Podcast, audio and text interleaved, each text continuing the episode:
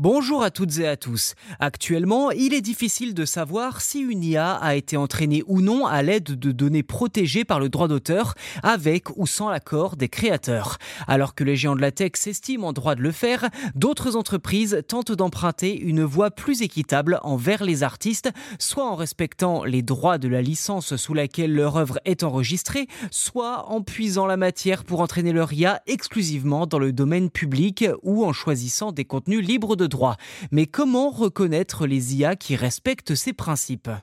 Eh bien, à cette question, Fairly Trained tente d'apporter une réponse. La mission de cette organisation à but non lucratif est de contrôler les données utilisées par les entreprises pour entraîner leur IA.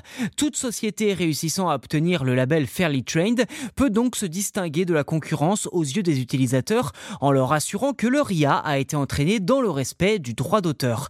Cela permet surtout aux usagers d'utiliser des outils qui correspondent à leurs valeurs.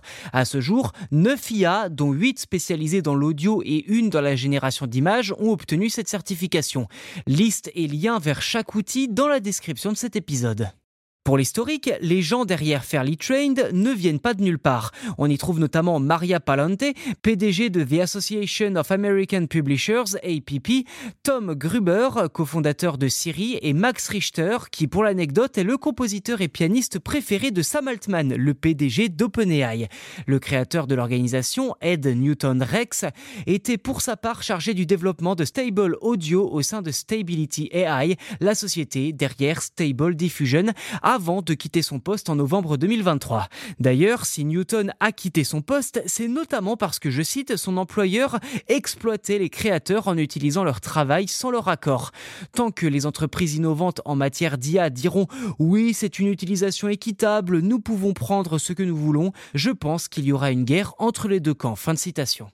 Ceci dit, un tel label est-il vraiment utile? Une chose est sûre, ce ne sont certainement pas Stable Diffusion ou ChatGPT qui vont chercher à l'obtenir vu leur position dominante sur le marché de l'IA.